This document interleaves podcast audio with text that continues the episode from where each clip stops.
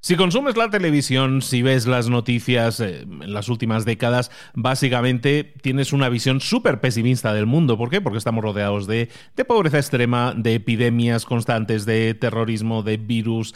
Y parece que las cosas van a peor. Sin duda, parece visualmente que las cosas no pueden ir a peor, pero sin embargo, empeoran. Esta visión del mundo que tenemos, sin embargo, puede que sea un tanto sesgada, puede que sea muy sesgada, es más, puede que esté completamente equivocada. Quizás el mundo está mejor de lo que nosotros nos pensamos, quizás incluso está mejor de lo que lo haya estado nunca. Hoy os voy a hablar de un libro que se llama Factfulness, un libro que me encanta, un libro que es muy complicado de pronunciar, pero bueno, Factfulness, básicamente, eh, la traducción en español sería algo así como basado en datos, ¿no? Me encanta el, aquello de basado en hechos reales, pues esto podría ser algo así como basado en datos reales. Y básicamente se trata de quitarnos un poco de estrés encima, porque estamos acostumbrados a pensar de una forma sesgada. Y a lo mejor si tenemos datos a la hora de opinar, estaríamos mucho mejor. Y eso es lo que vamos a ver en Factfulness, un libro, un libro publicado en el año 2018 Libro póstumo del señor Hans Roslin, ah, conocidísimo médico, eh, estaba metido en la Organización Mundial de la Salud, México Médicos Sin Fronteras, UNICEF. Tiene unas charlas TED maravillosas, que te enlazo una también en las notas del episodio. En definitiva, un crack que nos dejó en el 2017 y este es su libro póstumo, terminado por su hijo Ola y su, y su nuera Ana. Lo vamos a ver aquí ahora en Libros para Emprendedores. Sin más, comenzamos.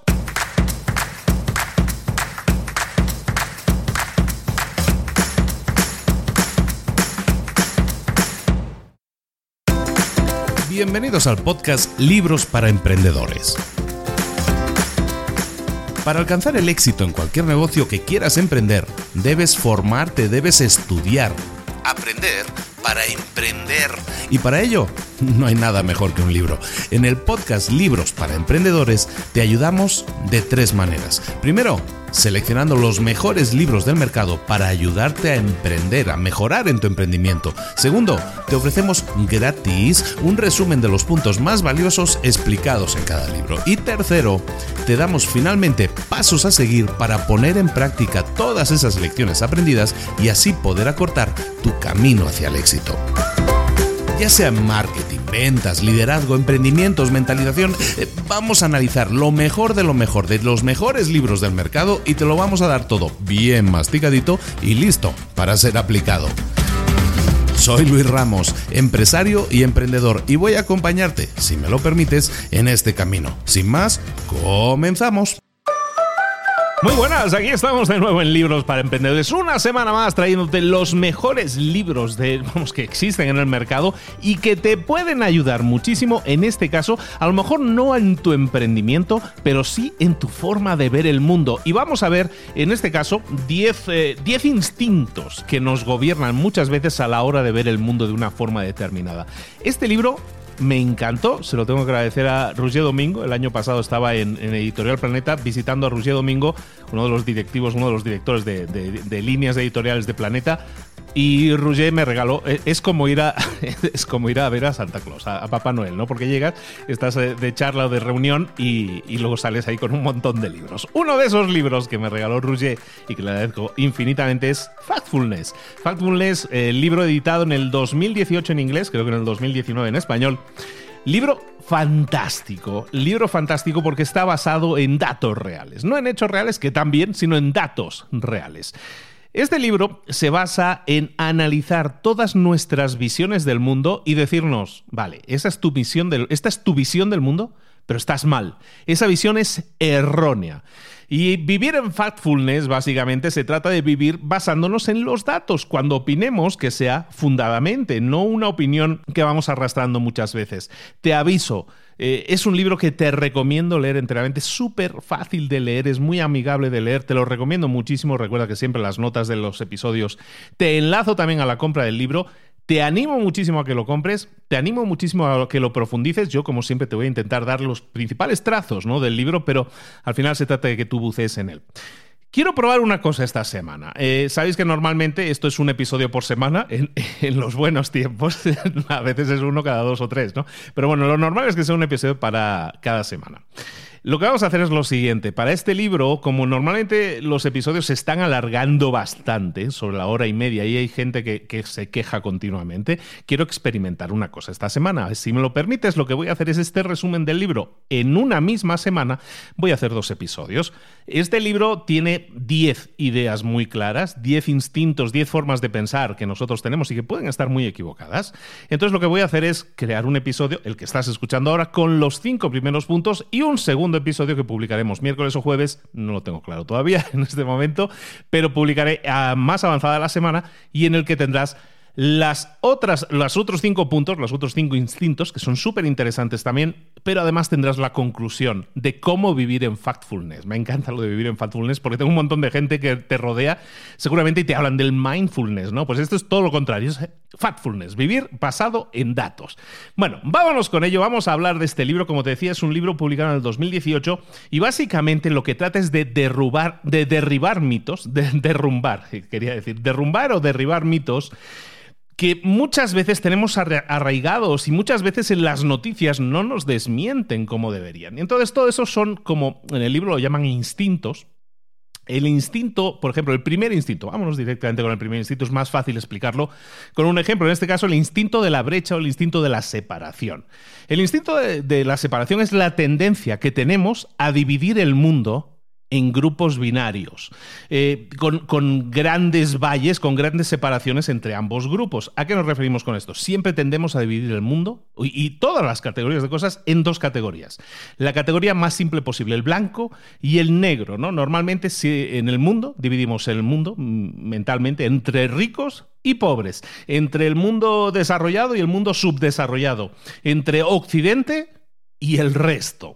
Y, estamos condicionados a ver el mundo de esta manera y hemos sido condicionados y yo lo reconozco, yo he sido condicionado a ver el mundo de esa manera, por eso me explotó mucho la cabeza, por ejemplo, con este primer capítulo del libro, hablando de este instinto de la separación. Aunque, aunque tú creas eso, los datos muestran que, esas, eh, que esos, eh, esos valles, que esa gran separación entre esos dos mundos en los que vivimos no es real. En realidad, la mayor parte del mundo vive en un régimen, llamaríamos promedio, en un régimen intermedio, un régimen que está en el medio. Y, ese régimen está basado en datos. esa información está basada en datos y quiere decir que los niveles de ingreso que separan a los extremos entre ricos y pobres eh, sí, lo, sí existen, evidentemente. Hay ricos y hay pobres en el mundo Sí, pero la gran mayoría de personas que habitan este planeta nuestro están en una zona intermedia. De hecho, 5.000 millones de personas habitan, de, los 7.000 que hay en el mundo, 5.000 habitan, viven en, esos, eh, en esa situación de promedio, de, de estar en el punto medio. No son súper ricos y no son súper pobres tampoco. ¿Cómo se mide esto? Mira, hay cuatro niveles, vamos a entrar en este detalle. Y eh, antes de nada, para todas las personas que digan, vale, pero esto no era libros para emprendedores, ¿esto a mí cómo me sirve? Yo creo que te sirve muchísimo, muchísimo y te abre. A mí me abre muchísimo la mente para pensar en nuevas ideas de negocio, en nuevas cosas que no estoy teniendo en cuenta. ¿Por qué? Porque el sesgo, la forma en que yo estoy pensando, me lo, me lo impedía. ¿De acuerdo? Entonces te animo, y lo voy a hacer al final de cada instinto, de cada capítulo, te animo a que agarres esta idea y la enfoques dentro de tu mundo. No como un dato general, sino dentro de tu mundo. ¿De acuerdo? Te decía que cómo se mide esto, ¿no? ¿Cómo lo mide esto el amigo Roslin? Pues bueno, Roslin lo que hace es definir el mundo en la gente que no el mundo, la gente que habita en el mundo, en cuatro niveles de ingreso. El nivel uno es la gente que subsiste con menos de dos dólares al día. No tienen atención médica, no tienen agua potable, eh, eh, sobreviven, básicamente subsisten de, de lo que cultivan, pero viven en la extrema pobreza tú a lo mejor piensas en tu cabecilla que dices, bueno, aquí hay un montón de miles de millones de personas. Bueno, hay muchos millones de personas, pero son mil millones de personas los que viven en este nivel 1. ¿De acuerdo? Menos de dos dólares al día, mil millones de personas. La gran mayoría de personas viven en el nivel 2 y en el nivel 3. ¿Cuál es el nivel 2? Es la gente que gana entre 4 y 8 dólares al día, que no parece una gran diferencia, pero con 4 o 8 dólares al día les permite comprar comida, no tienen que cultivarla ellos mismos, se pueden permitir algún tipo de medicinas, tienen acceso, entre comillas, moderado a la electricidad. En este nivel 2, de 4 a 8 dólares, viven en el mundo 3 mil millones de personas. Tres mil millones de personas. En el nivel 3, que también es de los más poblados, resulta que tenemos a gente que gana entre 8 y 32 dólares al día. Estamos hablando de gente que puede comenzar a ahorrar, en su caso, que se puede permitir tener agua corriente, tener comida refrigerada, tener educación básica para sus hijos. Estamos hablando de 2.000 millones de personas. Recordemos, nivel 2 y nivel 3 en el nivel 2, 3.000 millones. En el nivel 3, 2.000 millones. Estamos hablando de 5.000, de 7.000 millones de personas. 5.000 viven en estos niveles. ¿De acuerdo? Es decir, comen. Se lo pueden permitir comer y se pueden permitir incluso medicinas. Nivel 4, que probablemente los que estén escuchando esto están prácticamente todos en el nivel 4, y si no, pues resulta que tienes el nivel 4, pero eh, vives en el nivel, no vives en el nivel 4, pero tienes teléfono para escucharlo. Bueno, qué curioso. En el nivel 4 vive la gente que gana más de 32 dólares al día. Probablemente la mayoría de la gente que está escuchando nos esté en ese, en ese rango. Nos, estamos hablando de gente eh, mm, que, somos consumidores, los típicos consumidores occidentales que se pueden permitir ciertos lujos, educación superior, eh, viajar en avión, tener coche, ir a un restaurante. E, e, este grupo, el nivel 4, que probablemente yo, por ejemplo, estaría en ese grupo, me siento identificado, ¿qué te voy a decir? Bueno, pues estamos hablando de mil millones de personas. Mil millones de personas. Entonces, ¿el mundo se divide entre ricos y pobres? Eso lo único que eh, demuestra es nuestra ignorancia cuando lo decimos. Si yo digo que el mundo se divide entre ricos y pobres y resulta que de súper ricos o ricos, más de 32 dólares al día, ricos hay mil millones y pobres hay mil millones y resulta que hay cinco mil millones que no son ni ricos ni pobres, que están en ese punto medio, diríamos que el mundo se divide entre ricos y pobres o estaríamos faltando a la verdad. Tenemos que, tenemos que, ser conscientes de que nosotros, los que estamos en ese nivel 4 de ingresos, somos unos ignorantes. ¿Por qué? Porque ignoramos completamente cómo vive el resto del mundo, cómo está viviendo el resto del planeta. Y, y lo sabemos porque es un patrón de ignorancia que venimos arrastrando durante décadas y no hacemos nada por solucionarlo. Espero que esto pues dé un empuje. El libro es de, un empuje eso.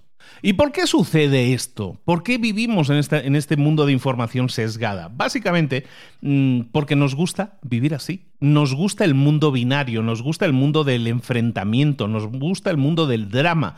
Preferimos eh, pensar que, el mundo se divide entre grandes corporaciones y pequeños y que luchan incesantemente contra pequeños negocios. Eh, que todo lo que, todos los debates políticos, todos los debates económicos, todo se basa en el blanco contra el negro, entre la izquierda contra la derecha, entre el rico contra el pobre, entre el poderoso contra el oprimido. Y nos encantan esas historias de conflicto. Y es por eso que esas historias de conflicto venden también y por eso los programas de televisión y los, eh, y los noticieros se llenan de ese tipo de noticias porque son sexys, para nosotros nos parecen atractivas. Y entonces llegamos al punto más interesante, porque tú podrías decir, ajá, pues mira, no tenía de idea, qué curiosa la estadística, ajá, sigo con mi vida. Pero ese es precisamente el problema, ese es el gran problema que sale de aquí, de este instinto de separación o de brecha, que es que inhibe la forma, es decir, bloquea la, la, forma que nosotros tenemos de comportarnos cuando queremos ayudar a otros. Sí, hay gente que ayuda a muchas personas, sin duda. Pero en general nosotros tenemos tendencia psicológicamente a ser empáticos, a tener empatía por la persona que, que vemos similar a nosotros, por la persona que vemos más cercana a nosotros.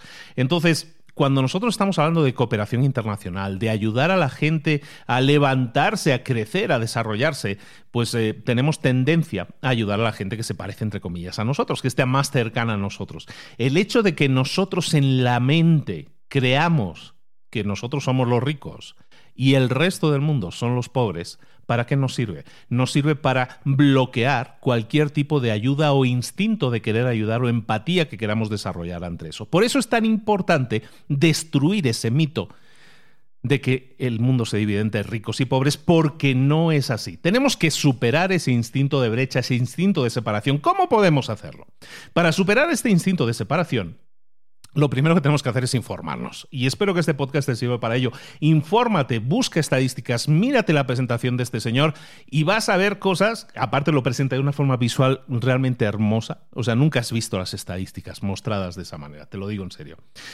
Y sobre todo, si quieres curarte un poco de este problema, de, de este instinto de brecha o separación, empieza a dejar de comparar promedios. ¿Por qué? Porque si tú te centras en pensar que todo es un promedio, nunca, nunca vas a tener los datos reales. Por ejemplo, dicen en el libro, dicen, el, ingreso promedio en Estados Unidos es de 67 dólares al día y en México es 11 dólares al día.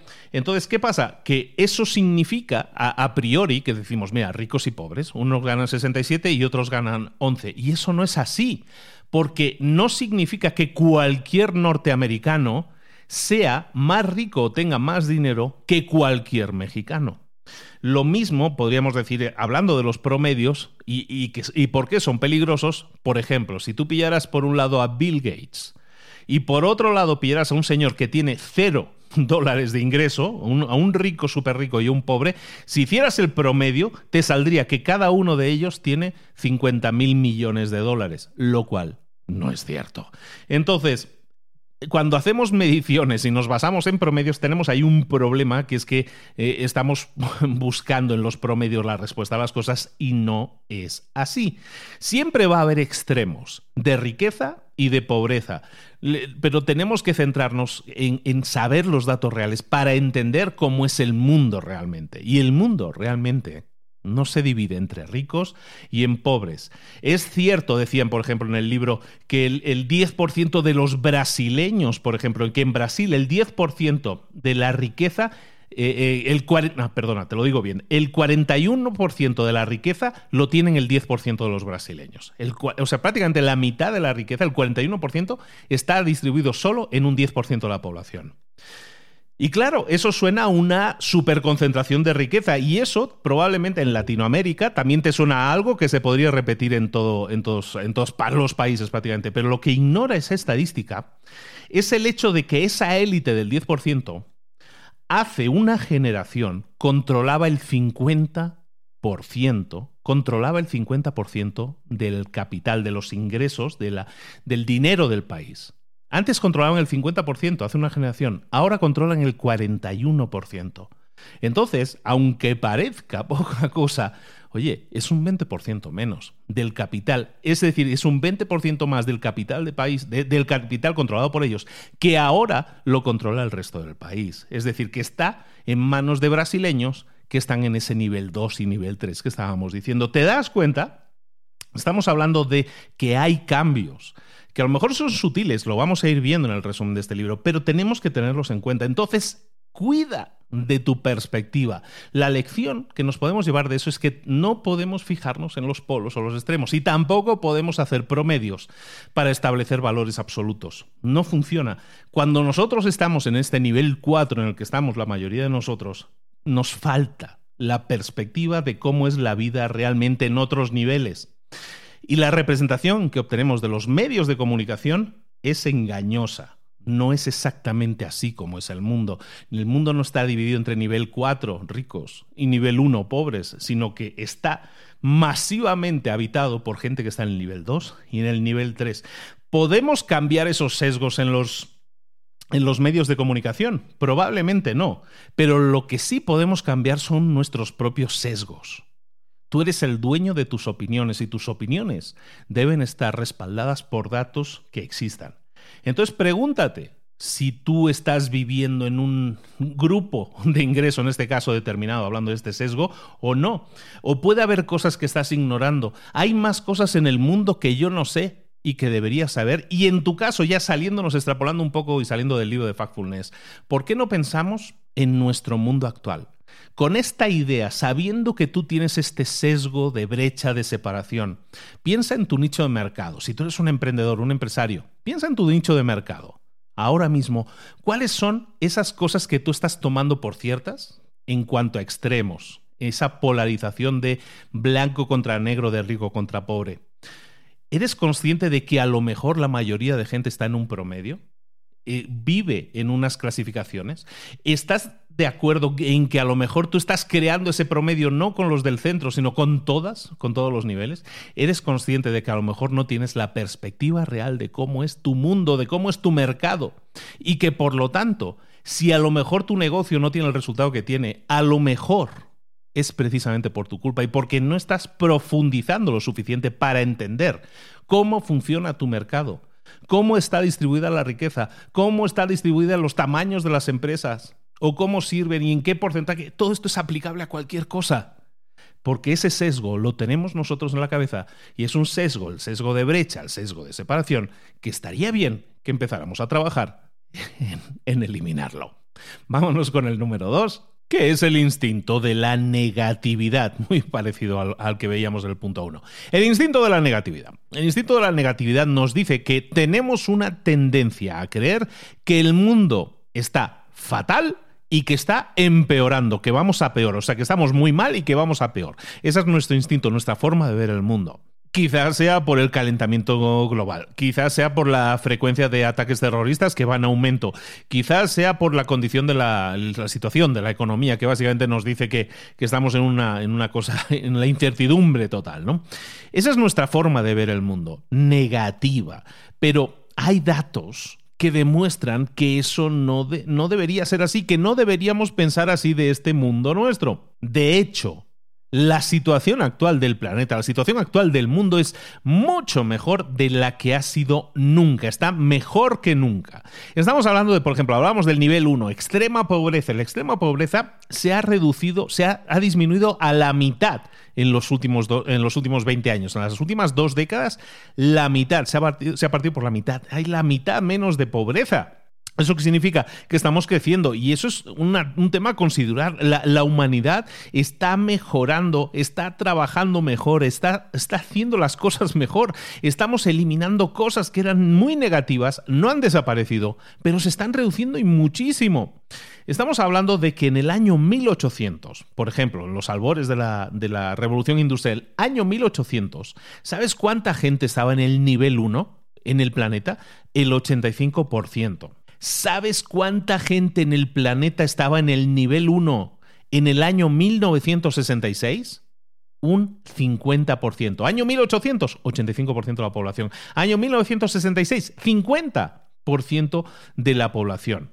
Pero hay muchos más datos que nos indican que esto está mejorando. El, el, promedio de la esperanza de vida, por ejemplo, está ahora en 72 años la esperanza de vida en el año 1800, con la revolución industrial, era de 30. La gente vivía más o menos en promedio hasta los 30 años, que es de, peta la cabeza. Ahora tenemos una esperanza de vida de 72 años. Esta es una tendencia no positiva, lo que le sigue es una tendencia que además eh, se une con otra tendencia brutal que es el, declive de la mortalidad infantil, la cantidad de niños que morían ah, antes, y ahora te lo voy a decir, la cantidad de niños que morían antes y la cantidad de niños que morían ahora, que se ha reducido muchísimo, incluso en países que están actualmente en nivel 1 en su mayoría como Lesoto, como Zambia, la calidad de vida que tienen en esos países que están ahora mismo en nivel 1, la calidad de vida que tienen es superior a la calidad de vida que tenían en Estados Unidos o en, o en Suecia, por ejemplo, que es de, donde es el autor, en Estados Unidos o en Suecia hace solo unas pocas generaciones. El mundo está mejorando increíblemente, somos muy buenos y estamos haciéndolo cada vez mejor. Mira, tendencias malas que van a la baja. ¿eh? Cosas importantes que tienes que tener en cuenta para decir es que tenemos un instinto de negatividad, que el mundo está mal y que va peor. No es tanto así. Hay tendencias que nos indican que eso no es así. Por ejemplo, esclavitud. Estamos hablando de que la esclavitud, que hace un tiempo, hace unos años, hace un par de siglos era la cosa más legal del mundo en todo el planeta, hoy solamente es legal en tres países. De 194 países, hay 191 donde la, esclavitud es ilegal.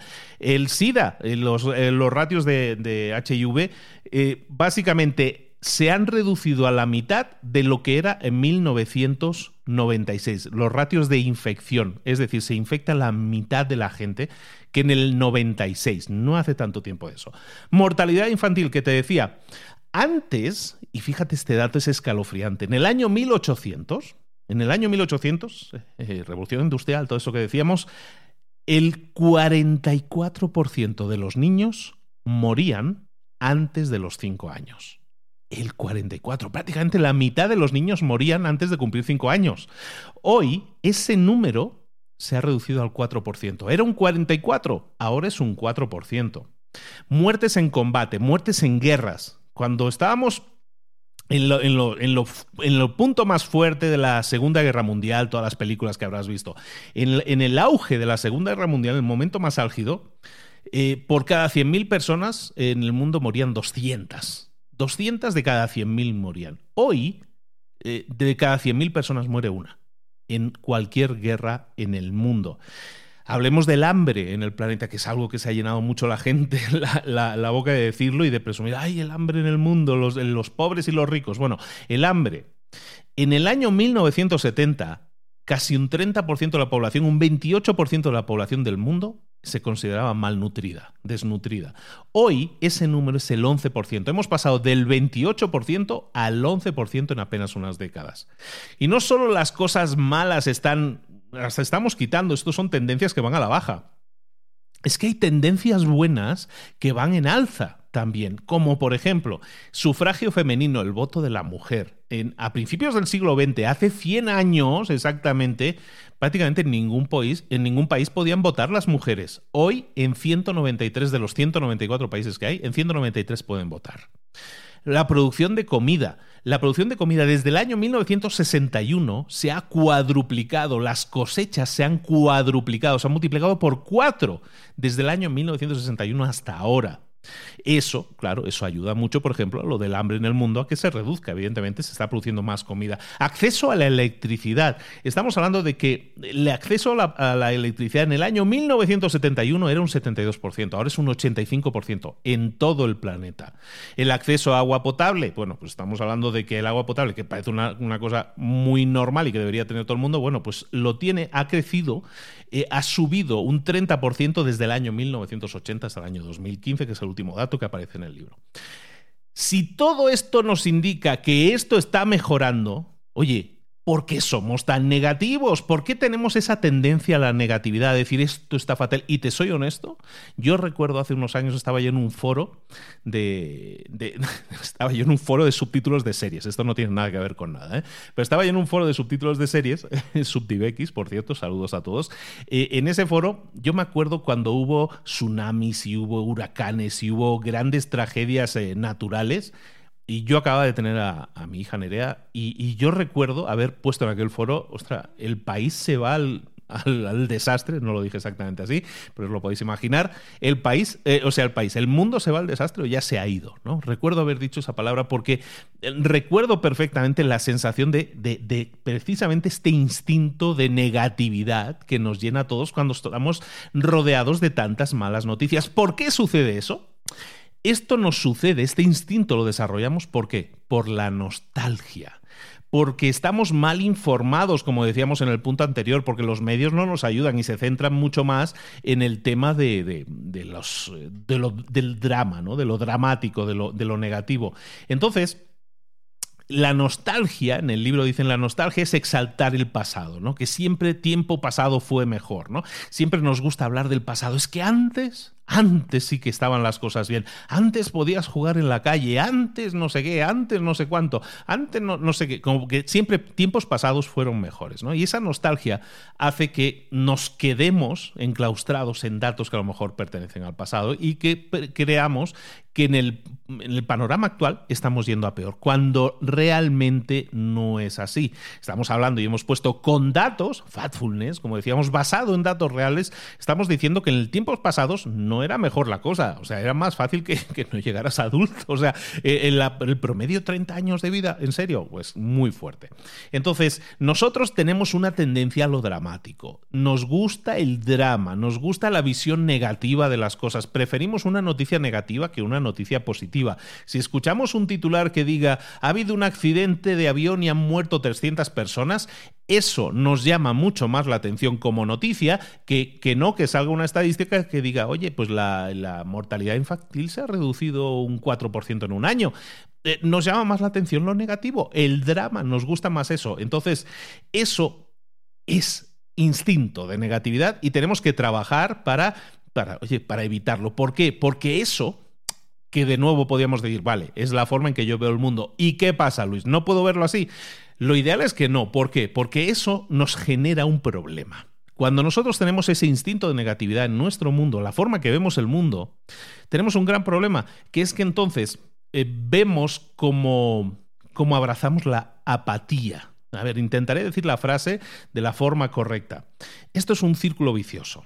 Cuando nosotros eh, nos llenamos de negatividad, de noticias negativas, nos llena la apatía. Eso nos lleva a la apatía. ¿Por qué?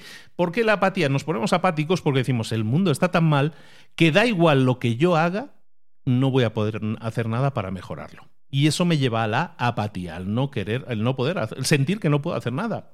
La apatía genera, por lo tanto, por lógica, más sufrimiento. Nadie está haciendo nada porque están todos apáticos con respecto a esto. Nadie hace nada. Eso genera más sufrimiento todavía y el mayor sufrimiento mueve todavía más gente a estar apática, mueve a la mayor apatía. Y entonces ese círculo vicioso que se basa en las pérdidas eso provoca que nunca podamos acabar de salir de los grandes problemas que en realidad ya los estamos trabajando y las cosas están mejorando. ¿Cómo podemos superar ese instinto de negatividad, por lo menos?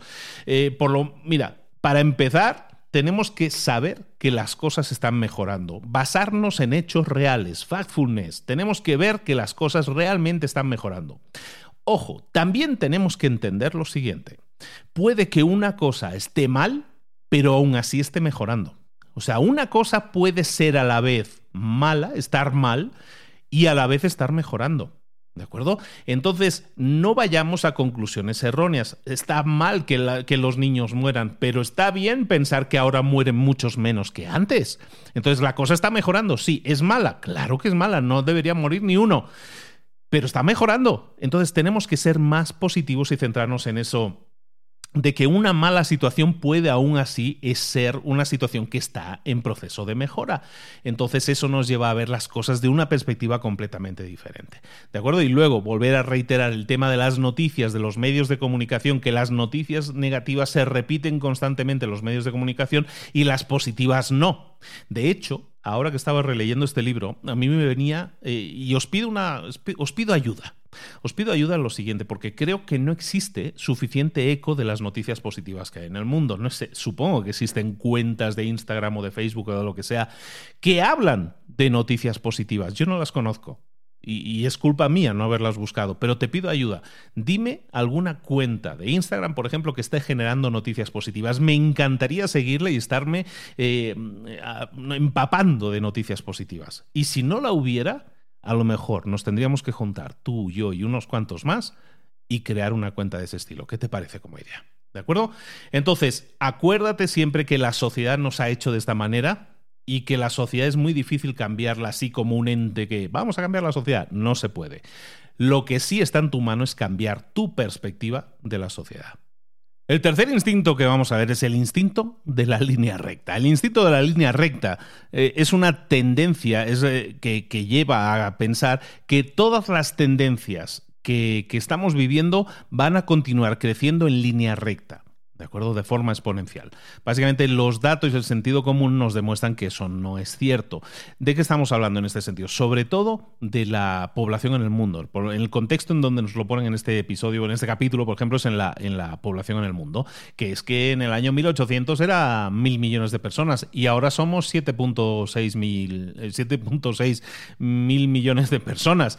Entonces, eh, esto sigue una línea ascendente, pero muy loca. O sea, al principio crecía muy poco, muy poco, pero en las últimas décadas, décadas esto se ha disparado mucho. Entonces, esto nos lleva a pensar que si ese disparo sigue así, pues eh, llegará a un punto de no sostenibilidad, que el mundo se va al traste, porque son demasiadas personas que hay en el mundo. ¿Cómo las vamos a alimentar? Y eso no es exactamente así. ¿De acuerdo? de nuevo, las revistas, eh, la información que recibimos, las noticias, nos dicen que este crecimiento no es sostenible y eso no es así. Si tú aceptas, si tú aceptas que el crecimiento que hemos tenido, por ejemplo, en el año 1800 eran mil millones de personas, en el año 1900 eran dos mil millones de personas, pero en el año 2000 eran siete mil millones de personas, tú dices, vaya, es que en un siglo, eh, o sea, todo esto se había mantenido más o menos estable durante seis, siete siglos, y de repente en el último siglo esto se ha disparado, y ahora hay muchísima más gente en el planeta, ¿esto cómo vamos a sobrevivir? Bueno, si empezamos a entender que la población no va a seguir creciendo exponencialmente, y ahora vamos a ver por qué, sino que se va a nivelar y que el número de gente que va a haber en el mundo en el año 2100 no va a ser mucho mayor que el que conocemos ahora, entonces a lo mejor la cosa te tranquiliza un poco. Saber que esto no se va a disparar y que esto va a ser insostenible y que vamos a vivir unos encima de otros como muchas películas apocalípticas nos pintan. Eso no es exactamente así. ¿Por qué?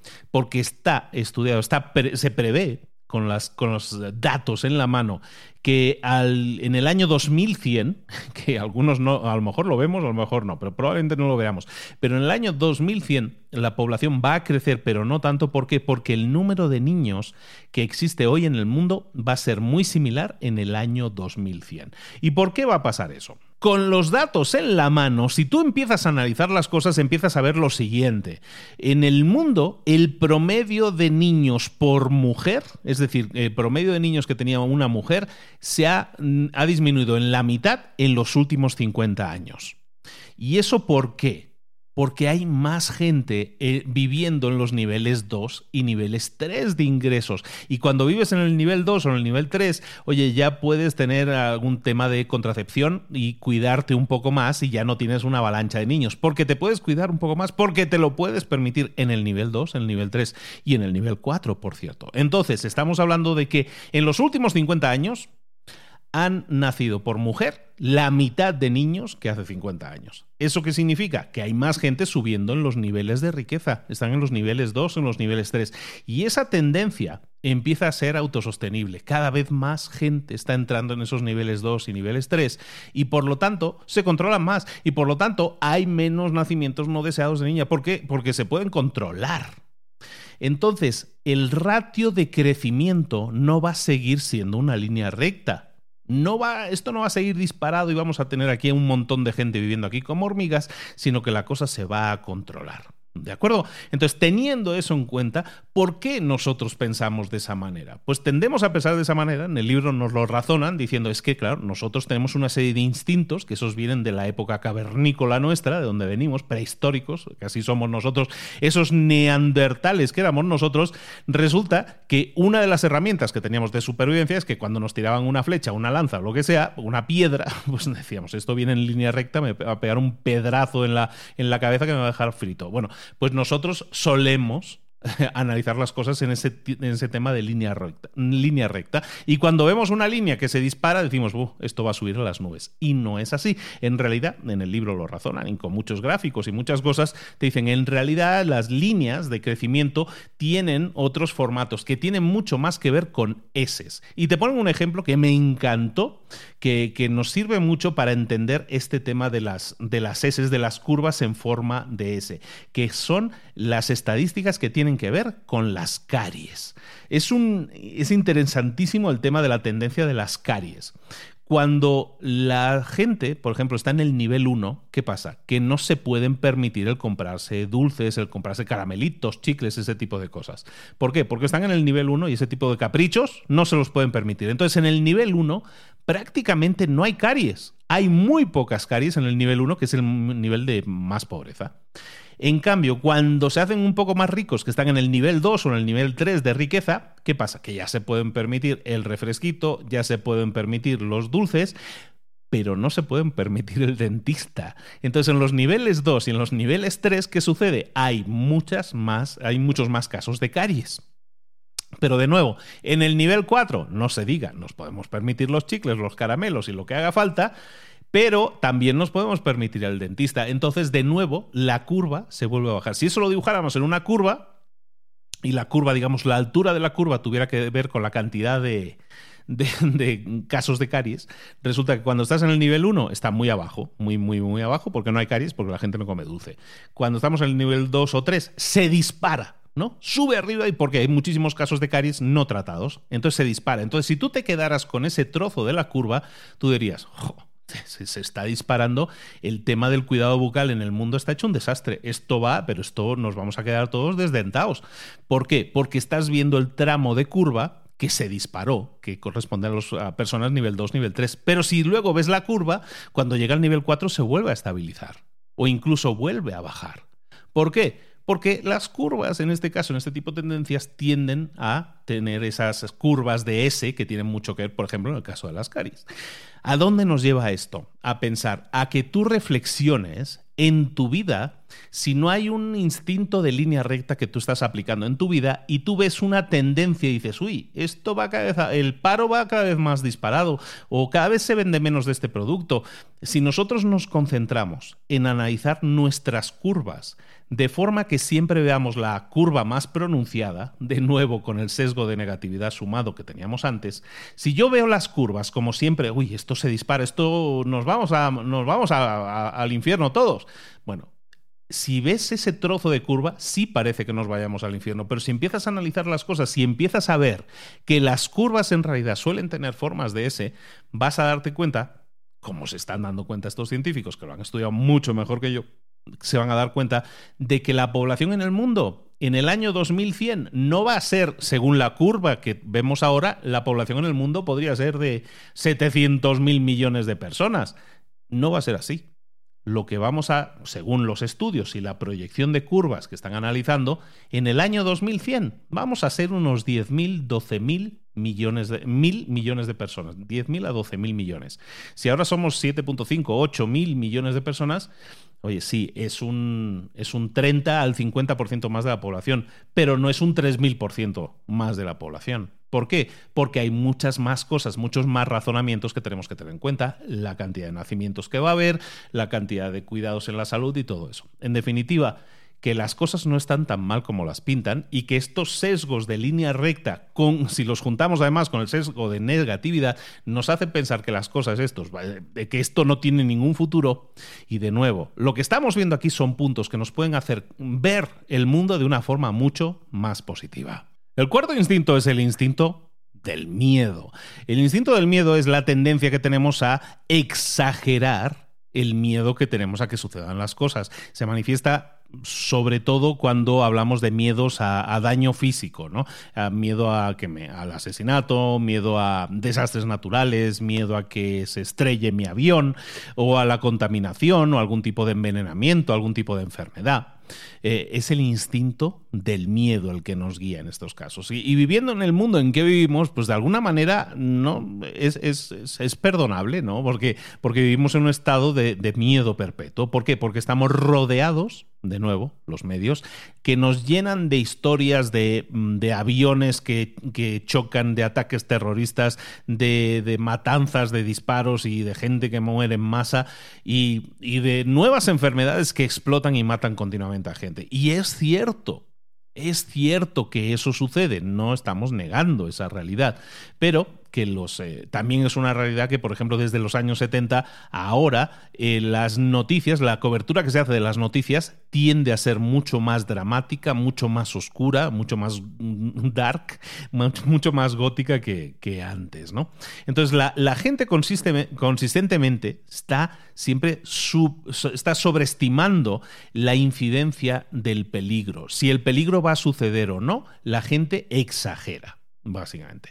Por ejemplo, eh, en, nivel 1, en el nivel 1, la gente que moría por desastres en el año 1930, las muertes por millón eran 450 en el nivel 1.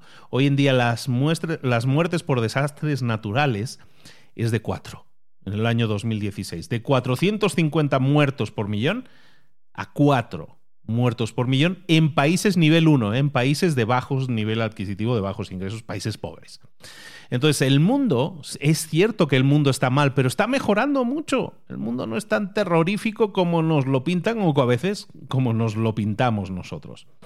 Eh, el mundo no da tanto miedo como nosotros nos imaginamos. ¿Por qué? Porque cada vez tenemos mejor cooperación internacional, porque eso combinado con, con mejor reglamentación, con unión entre los países, con acuerdos que, que son multilaterales, en definitiva, todo está mejor. Ejemplos por ejemplo, Bangladesh. Bangladesh en los años 40, en 1940, en esa época, eh, era un país nivel 1 por definición. Y aparte es que tenía todo lo malo le pasaba a Bangladesh. Tenía inundaciones, tenía hambre, tenía gente que moría ahogada.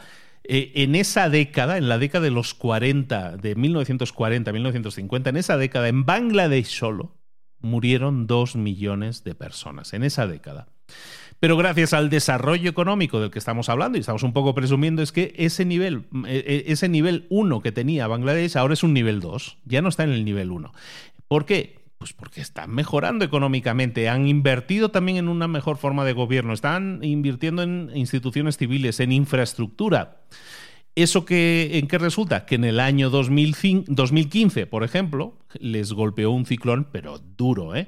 Bangladesh llega a un ciclón. Antes, eso hubiera significado millones de personas muertas. Eso, eh, combinado con que ahora el sistema es más eficiente, a lo mejor no es perfecto, pero es más eficiente, pues hizo que se pudiera gestionar mucho más adecuadamente, que se le pudiera proporcionar a 30.000 personas comida, que se les pudiera asistir gracias a un programa de comida mundial es decir, las cosas están mejor. O sea, ¿podemos tenerle miedo al tsunami? Sin duda. Y vemos la película aquella del tsunami y da un miedo de la leche. Pero que, son casos muy aislados que el miedo puede ser muchas veces irracional. Por ejemplo, el tema de los aviones. ¿eh? Yo tenía un conocido, no diría amigo, pero un conocido que tenía pavor a los aviones y hay mucha gente que tiene pavor a subir un avión. ¿Por qué? Porque tiene miedo, un miedo irracional a que ese avión se estrelle. Básicamente, eh, ¿esto de qué viene? Bueno, pues de la época en que se iniciaron los viajes comerciales en avión, la época de 1930, esa época, oye, había por cada mil millones de personas había 2.100 muertes. No era tanto, ¿eh? No era tanto. Pero es que hoy ese número es virtualmente cero. Es el 99.9999% de los vuelos comerciales aterrizan sin problemas o aterrizaron sin problemas en el año 2016. Básicamente quiere decir que hubo 40 millones de vuelos y 10 eh, accidentes aéreos. De 40 millones, 10. Entonces, eso es un resultado, evidentemente, de cooperación internacional, la Convención de Chicago, se crearon las reglas de la aviación, bla, bla, bla, se retroalimenta para que cada vez sea mejor la forma en que volamos, la, la forma de hacerlo más seguro. Por lo tanto, está mejorando. O sea, prácticamente no hay vuelos. O sea, es más probable que tengas un accidente de coche o que te atropelle una o que te atropelle un coche que no que tengas un accidente de avión. Pero sin embargo, la gente camina por la calle mucho más tranquila que se sube un avión en muchos casos. ¿De acuerdo? Entonces, esto nos lleva a contextos en los que tenemos que ser realistas. Por ejemplo, la Segunda Guerra Mundial. La Segunda Guerra Mundial murieron 65, 65 millones de personas. Si esto lo contrastamos con las, guerras que hay ahora mismo activas en el planeta, los datos son brutales. O sea, antes estábamos hablando de que, de que, yo qué sé, en los años 80 morían 200.000 personas por temas de guerra. Hoy se están registrando 12 muertes por cada millón de personas. 12 muertos en guerra por cada millón de personas. Estamos hablando de que eso antes no era así. En la época de, de la guerra Irán-Irak, finales de los 80, eh, por cada millón de personas morían 2.013 personas. Hoy, 12.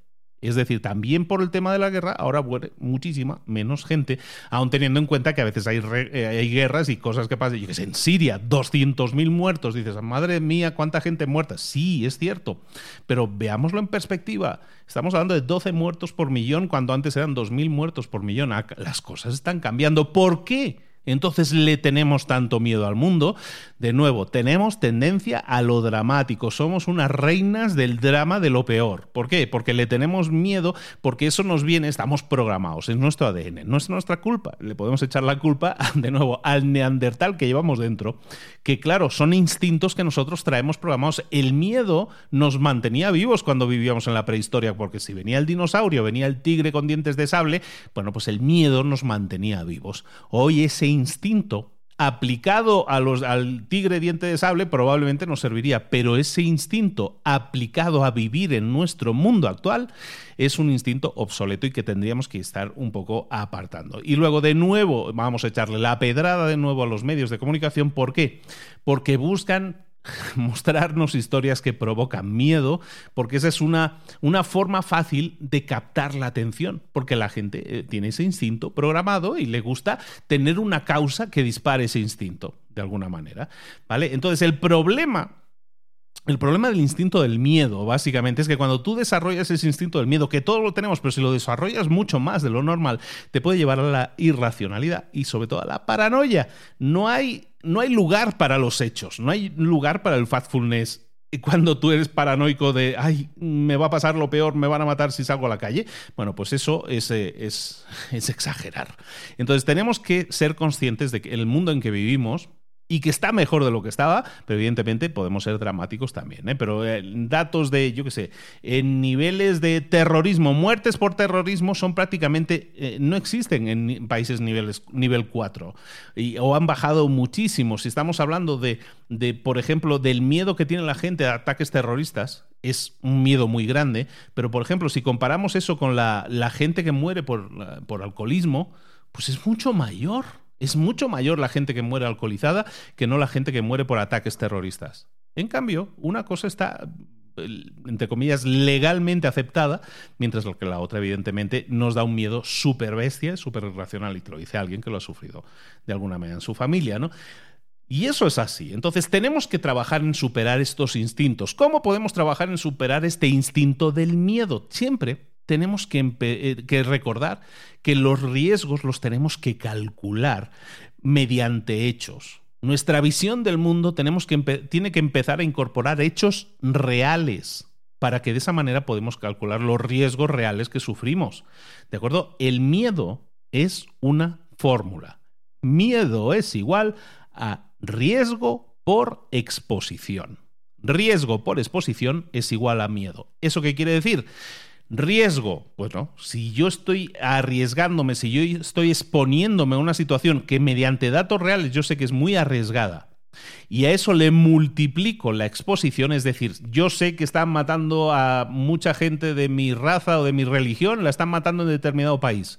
Ese es un riesgo. Pero si la exposición que yo tengo es cero, es decir, si yo no voy a ese país, es eh, riesgo alto, pero multiplicado por cero es cero. Entonces, miedo, cero. De nuevo, siempre el miedo lo tenemos que calcular basando el riesgo y la exposición que tenemos a ese riesgo. Por lo tanto, si no nos vamos a exponer, si nos estamos cuidando, yo siempre lo decía, eh, yo he viajado muy mochilero por el mundo, ¿eh? yo he viajado muy mochilero y a países, por ejemplo, eh, yo viajé a Egipto pocos años, dos o tres años después de que hubo una gran matanza de turistas. Bueno, pues yo llegué a Egipto, por ejemplo, muy mochilero yo con mi amigo Xavi, llegamos a Egipto, yo llegué con el vuelo. Yo llegué con la mochila y yo llegué diciendo, bueno, aquí no sé qué vamos a hacer, pero ya estamos en el Cairo, a ver qué hacemos. Y tuve un viaje memorable, fantástico. Me integré un montón con la población, con el egipcio. Aprendí un poco de árabe, ¿eh? cuatro palabras y lo de siempre. Bueno, pero intentas, pero lo pasé muy bien. y la exposición que yo tuve fue muy baja. Entonces, el riesgo era elevado, yo no diría tanto, pero aún así, siendo el riesgo elevado, yo busqué que la exposición fuera baja. Ni iba vestido llamativamente, ni iba con las chanclitas y los calcetines blancos. Todo ese tipo de cosas que dicen, gritan, eres, eh, soy turista. Entonces buscas no exponerte demasiado. Si había calles oscuras, mejor no me meto. Si puedo ir por una avenida más iluminada, mejor voy por la avenida iluminada. Oye, son cosas de lógica, pero eso si lo miras de esta forma, eso es exposición. Si tú te expones más, es más probable que aquello que más temes suceda. Entonces sí puedes tener miedo. Pero si existe un riesgo, pero tu exposición es baja, tu miedo también tiene que ser bajo. Y eso es algo que yo instintivamente aprendí eh, de viajar mucho por el mundo. He viajado casi 50 países, o más o menos 50 países en mi vida. Y la verdad, lo sigo incorporando en mi vida yo vivo en un país en el que yo no he nacido, en un país a lo mejor en que en teoría es, entre comillas, más peligroso, pero eh, todos tienen lo suyo. Y yo camino muy tranquilo en México y lo igual que, que camino muy tranquilo en España. Exposición, buscamos que sea baja, yo no voy buscando que me atraquen, evidentemente, pero bueno, el riesgo siempre existe, pero si la exposición es baja, entonces no tenemos que vivir con miedo, porque el miedo sería entonces irracional. Sí, vamos viendo la idea. Entonces, siempre que tú tengas miedo, respira hondo antes de tomar una decisión, porque si entras en pánico, tomar decisiones cuando estás en pánico, cuando tienes miedo, tomar decisiones no es adecuado. Entonces respira tranquilamente, relájate y empieza a analizar un poco cuáles son realmente los riesgos y cuál es realmente la exposición que vas a tener a ese riesgo para entonces calcular el miedo que puedes tener de una situación. ¿De acuerdo? Ahora sí, vámonos con el último punto que vamos a ver en este episodio. Recuerda que esto se extiende a dos episodios que vamos a intentar emitir en esta semana y en estos dos episodios quiero cubrir eh, literalmente todo el libro. Creo que, es una buena elección porque ya viendo el tiempo que llevo grabando es lo suficiente. Pero sí quería detenerme porque creo que esta visión del mundo nos puede ayudar a muchos. Vamos con el quinto punto. El instinto del tamaño es el que vamos a ver ahora y con el que vamos a terminar. Recordemos este episodio antes de irnos al siguiente, que espero entregártelo también en esta misma semana y así tenemos la visión completa mucho más detallada y es algo que quería explorar como una opción de decir un libro que me interesa mucho, que veamos en profundidad, a lo mejor necesita dos episodios, pero no los vamos a, separar en, muchos días, sino vamos a intentar entregarlo en la misma semana. A ver qué tal funciona. Bueno, te decía, el instinto del tamaño es este punto que vamos a ver a continuación. El instinto del tamaño es ese impulso equivocado que tenemos de sobreestimar, de exagerar la importancia de un dato concreto. ¿A qué me refiero con esto? Que normalmente vemos un dato concreto que parece muy fuerte, dices, uy, qué fuerte, no me imaginaba ese dato.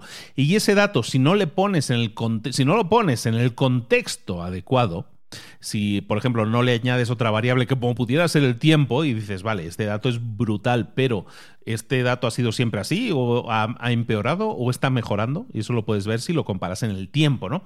Entonces, si no lo pones e-, ese dato en el contexto adecuado, no estás no estás analizándolo correctamente, porque si a eso le sumamos el, el, instinto de negatividad, por ejemplo, entonces tienes una visión totalmente distorsionada del mundo. Por ejemplo, lo vamos a ver como un ejemplo, que siempre se ve mucho mejor. Mira, en el año 2017 murieron 940.000 personas por SIDA. 940.000, es una animalada, es muchísima gente, es casi un millón de personas. Entonces, si tú ves esa estadística, si tú ves ese dato así aislado, dices, qué barbaridad casi un millón de personas muerto por SIDA. Y qué mal estamos haciendo las cosas. Un millón de muertos por SIDA. Qué, exageración. Es mucha gente. Claro, ¿por qué? Porque el instinto del tamaño se está activando y ves ese dato aislado y tomas, lo tomas como una generalización. Ahora, si tu percepción fuera que a lo mejor en el año 2004 apenas 12 años antes, 13 años antes. En el año 2004 ese número era de casi 2 millones, es decir, 1.9 millones de personas murieron por SIDA en 2004, estamos hablando de que si le añades esa perspectiva, si le añades ese contexto, el número de 940.000 muertes sigue siendo una cosa dura de tragar y de escuchar, pero si lo ves en comparación, estamos diciendo que en 12 años se ha reducido un 51% la muerte por SIDA. Se ha reducido a la mitad, más de la mitad en 12 años. Entonces, en menos de dos décadas hemos mejorado tanto que hemos reducido a la mitad las muertes en esa enfermedad en concreto. Entonces, esa comparación te, tiene que servir de alivio, no de alivio, pero sí te tiene que poner en contexto que el primer dato, los 940.000 muertos eh, anualmente por SIDA en estos eh, últimos años, en realidad es un dato negativo, como decíamos al principio, pero es un dato que, que también es positivo en ese sentido porque quiere decir que estamos mejorando, que estamos trabajando en mejorar. No es perfecto, no, pero la cosa va para abajo ¿Vale? Entonces, cuando nos enfocamos en un dato muy concreto, pero no establecemos el contexto, nos pasan cosas como con el tema de la mortalidad infantil. Si tú dices, en el año 2016 murieron 4.2 millones de bebés menores de un año. 4.2 millones de bebés en el año 2016 murieron menores de un año, de acuerdo a datos de UNICEF.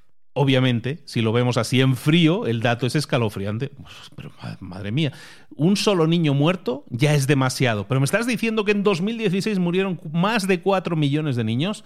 Qué malos somos, no estamos haciendo nada, tenemos que mejorar la situación. Bueno, falta contexto. Si empezamos a analizar con contexto y decimos, mira, en el año 1950 la cantidad de niños menores de un año que morían era 14.4 millones. En el año 1950 morían más de 14 millones de niños menores de un año. Ahora mueren un poco más de 4 millones.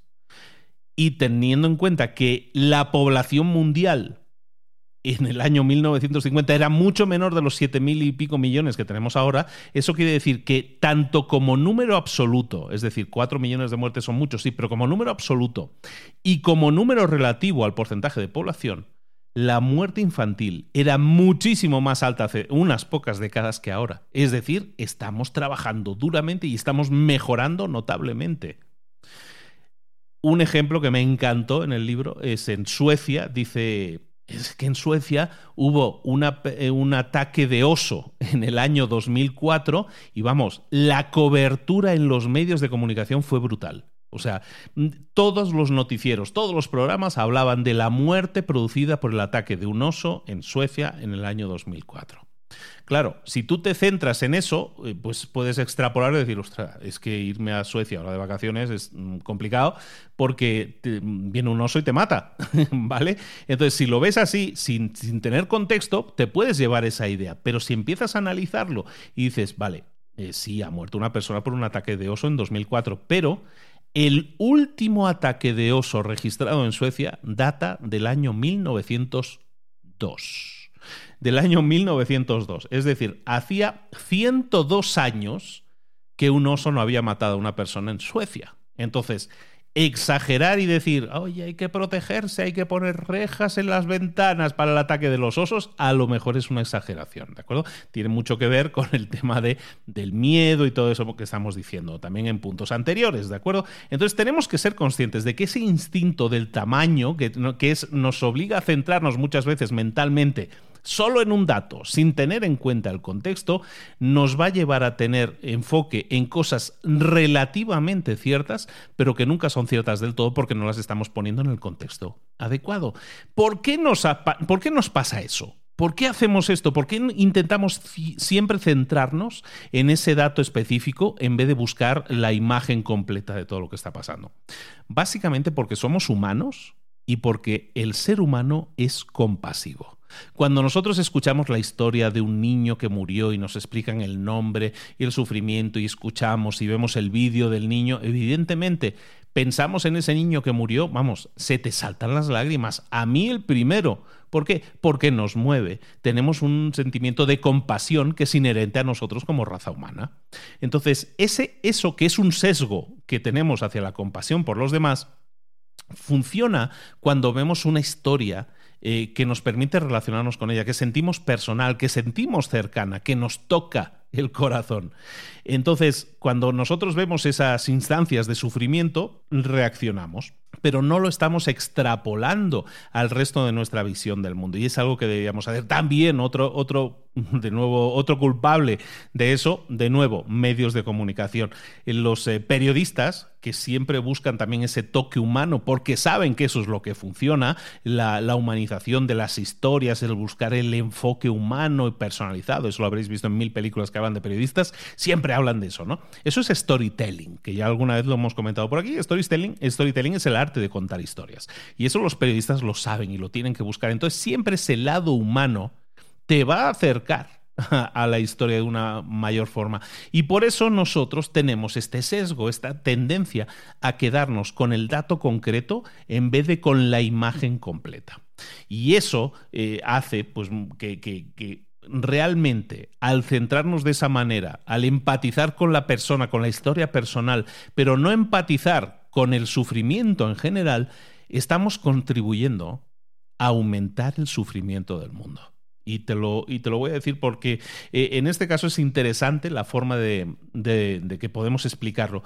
Cuando tú tienes una serie de recursos con los cuales puedes ayudar a las personas, si tú te centras en una historia particular, por ejemplo, eh, yo quiero ayudar a, en Zambia, quiero ayudar a, fundar un hospital, porque el hospital allí nos va a ayudar a, a, solucionar el SIDA, ¿no? las muertes por SIDA en ese país. Mm, está fantástico como idea, pero esa decisión de, de ubicar toda una serie de recursos en ese punto concreto que puede ser un hospital, pues está muy bien. A lo mejor con ese hospital lo que buscas es batallar para evitar la mortalidad infantil. Está muy bien. Pero si eso lo haces un hospital en Mozambique o en Zambia o donde sea para evitar mortalidad infantil, a lo mejor lo que estás haciendo es un mal uso de los recursos. Porque a lo mejor la mejor solución podría ser un acercamiento completamente diferente al problema, que es invertir en educación, invertir en agua potable, invertir en infraestructura, invertir en, la, en trabajadores de la salud, ¿no? doctores, enfermeras, en mejorar la salud de la comunidad. ¿Por qué? Porque ese hospital que has fundado con todo tu cariño y todo tu corazón y al que has dedicado un montón de recursos que se necesitan para fundar un hospital, a lo mejor El problema es que la mayoría de niños nunca van a ir a ese hospital. Y a lo mejor el otro enfoque permite que los niños tengan una mejor salud y no necesiten nunca ir a ese hospital. Entonces, muchas veces cuando nosotros eh, hablamos de extrema pobreza, en este caso, países nivel 1 o zonas nivel 1, eh, tenemos que buscar la solución más efectiva y no la, eh, porque a veces la, la, decisión más compasiva, a veces el ser compasivos es la, la, decisión más ineficiente y por tanto es la decisión más inhumana, porque sí podemos ayudar a una persona en concreta, pero a lo mejor estaremos perdiendo a 100. Y eso es algo que tenemos que tener en cuenta también en nuestra vida a la hora de analizar los datos que nos permiten tomar decisiones. ¿Cómo podemos superar ese instinto del tamaño? ¿Cómo podemos mejorarlo? Básicamente, tenemos que empezar a comparar y a dividir los números que se nos dan, siempre dándoles un contexto que nos permita ver una imagen completa de todo eso. Cuando nos, digan un número, tenemos primero que compararlo. ¿Qué es compararlo? Oye, preguntarnos, oye, ¿y la frecuencia de este fenómeno que me estás diciendo ha cambiado con el tiempo? El ataque de los osos, por ejemplo, o la mortalidad infantil.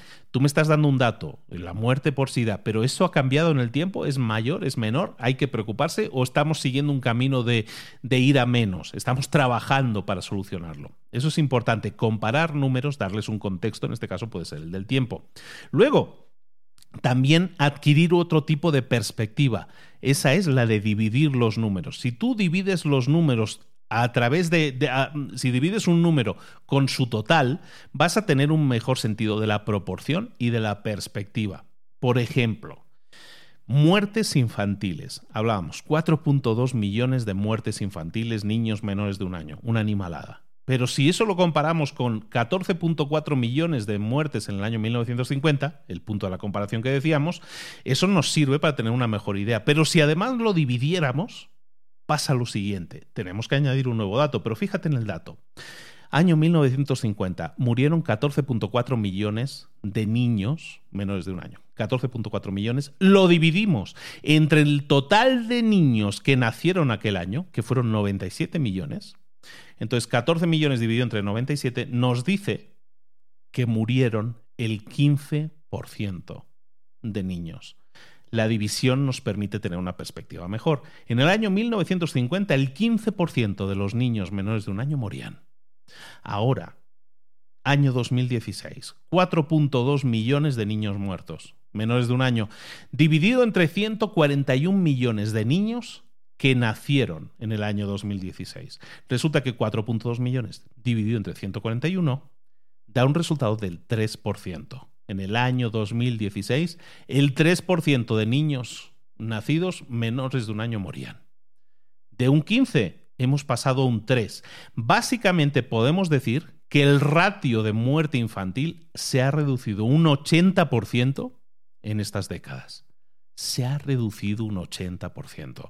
¿Qué hemos hecho aquí? Simplemente hemos introducido una variable que nos permite darle un sentido a ese tamaño. Si te dicen han muerto cuatro millones de niños, es una animalada, lo seguirá siendo. Pero si vemos que se está reduciendo el ratio, que cada vez más niños nacidos sobreviven y que ahora solo el 3% muere, claro que es, es doloroso pensar en ese 3% que muere, pero es que antes era un 15%. Las cosas están mejorando. El mundo no está tan mal. Eso nos lleva, si queréis encadenarlo, con la ley de Pareto. La ley de Pareto es la ley del 80-20 básicamente el 80% de los resultados vienen del 20% de las causas. Por lo tanto, si nosotros quisiéramos generar el mayor impacto en el mundo, en las muertes infantiles, en el SIDA o a lo mejor directamente en tu negocio o en tu familia o en tu vida o en tu comunidad, también míralo de esa manera. El 80% de los resultados provienen del 20% de las causas. Vamos a detectar cuáles son esas causas que están generando en su mayor número esos resultados negativos que queremos cambiar. Concentrémonos en las causas concretas que generan el mayor dolor, el mayor impacto negativo. En este caso, centrémonos en ellas, detectémoslas y entonces es mucho más fácil corregirlas, eliminarlas y entonces impactar mucho más positivamente, ser más efectivos y eliminar ese instinto que tenemos y que estamos analizando aquí, ese instinto de, de, pensar en una parte y no en el todo, el que llamamos el instinto del tamaño. Lo vamos a dejar aquí, chicos. Espero que os haya gustado el resumen que estoy haciendo. Es más detallado porque me estoy dando el placer de, saborear el libro mucho más a detalle. Espero que a ti también te esté gustando. Y creo que cada punto nos puede ayudar a pensar en nosotros mismos y en ver cómo podemos corregir nuestros instintos que los traemos preprogramados, pero que está en nuestra mano, cambiar y pensar de forma diferente. ¿De acuerdo? Te espero esta semana, espero que sea así. Bueno, si no, perdóname la vida, pero esperaré en estos próximos dos, tres días publicarte la continuación con los siguientes cinco puntos, que vamos a ver los siguientes cinco instintos y una reflexión final de cómo podemos y cómo deberíamos integrar el factfulness en nuestra vida. El factfulness, esta cosa tan rara que es el título de este episodio, recordemos, lo podemos traducir como eh, basarnos en datos reales a la hora de analizar el mundo y de tomar decisiones. Como dice el libro, el subtítulo del libro, te lo digo exactamente, dice 10 razones por las que estamos equivocados sobre el mundo y por qué las cosas están mejor de lo que piensas. Quería terminar con este subtítulo para recordar y quería recordarte que por qué estoy haciendo este libro ahora y en este momento. Porque creo que este es el mejor momento de la historia para leernos este libro. Porque sé que mucha gente está eh, hundida y pensamientos negativos nos invaden a todos, sin duda.